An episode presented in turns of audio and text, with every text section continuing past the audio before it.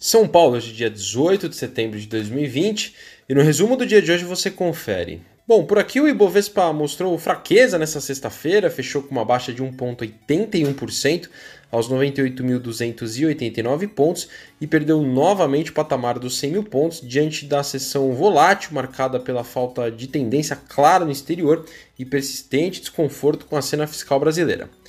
No cenário corporativo, a Cure, subsidiária da Cirela, com foco em empreendimentos de baixa renda, definiu seu preço por ação do seu IPO em R$ 9,35, abaixo da faixa indicativa, e com isso captou 977 milhões de reais. As ações estreiam na B3 na próxima segunda-feira, dia 21 de setembro.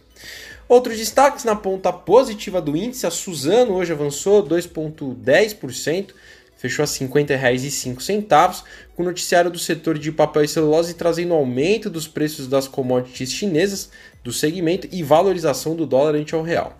No mesmo setor, a Clabin perdeu 0,87%, fechou a R$ 25,19 e meu impasse quanto à compra da marca versus manutenção do contrato de royalties com a família.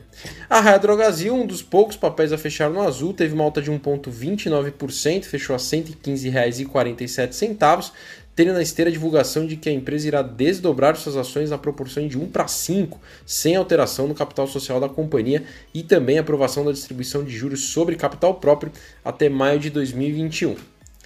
Na ponta negativa do índice, o setor de viagens registrou uma baixa como um todo, seguindo o exterior, com as preocupações de crescimento nos casos de coronavírus na Europa, com mais de 10 mil novas infecções na França, o que também afeta as aéreas por lá. A Gol desvalorizou 4,78%, fechou a R$ 20,10. A Azul caiu 2,46%, fechou a R$ 28,20. E por fim, a CVC perdeu 2,92%, fechou a R$ 17,28. O IRB registrou uma queda hoje de 4,91%, fechou a R$ 5,62, tendo como pano de fundo um momento delicado para o setor de resseguros, o que dificulta ainda mais o já desafiador cenário para a companhia que desde o início do ano acumula queda de mais de 80% na bolsa de valores e perdeu mais de 30 bi em valor de mercado.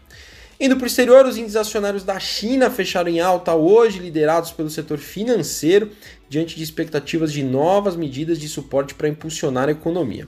O índice CSI 300, que reúne as maiores companhias listadas em Xangai e Shenzhen, subiu 2,25%, enquanto o índice de Xangai teve uma alta de 2,07%. Os mercados de ações europeus fecharam em baixa hoje, com os, as ações de viagens, bancos e automóveis liderando as perdas, uma vez que o ressurgimento do, de casos do coronavírus em todo o continente reacendeu temores sobre o impacto da pandemia na recuperação econômica nascente. O índice FTSE Eurofirst 300 caiu 0,62%, enquanto o índice PAN europeu perdeu 0,66%. Por fim, o Wall Street recuou com os papéis de tecnologia sendo vendidos pelo terceiro dia consecutivo, enquanto o S&P e o Nasdaq registraram a terceira semana consecutiva de quedas. O Dow Jones caiu 0,88%, o S&P 500 perdeu 1,18% e o Nasdaq 1,07% de perdas. Bom, eu sou o Fábio Capone, Equity Sales do BB Investimentos. Diariamente estaremos aqui no Investimento em Foco, trazendo um resumo do dia do mercado para você. Até a próxima!